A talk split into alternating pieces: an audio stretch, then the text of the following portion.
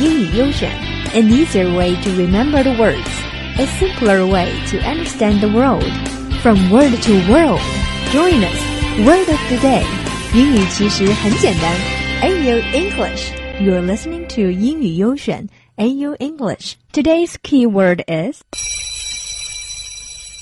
compulsory.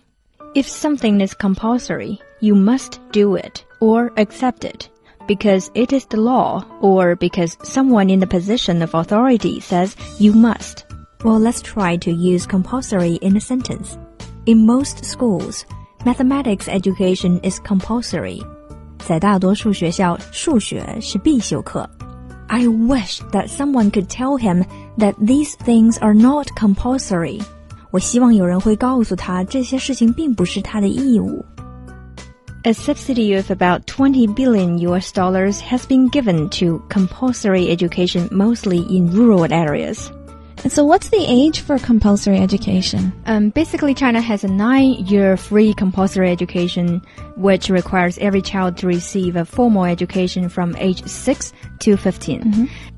The subsidy has risen by 1.2 billion US dollars from last year.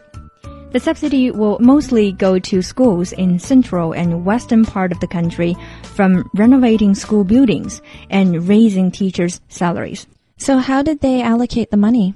Actually, it means 200 yuan per square meter for school renovation and then 40,000 yuan more for each teacher's annual payment. Mm -hmm.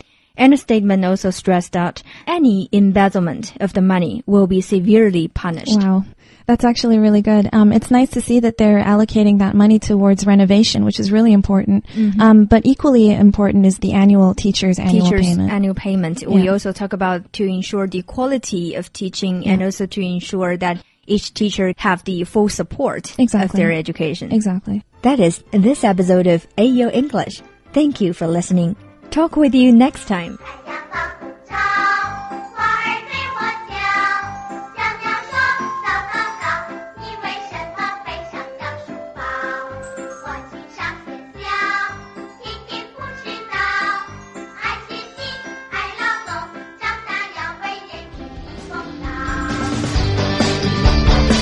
这就是本期的英语优选，你学会了吗？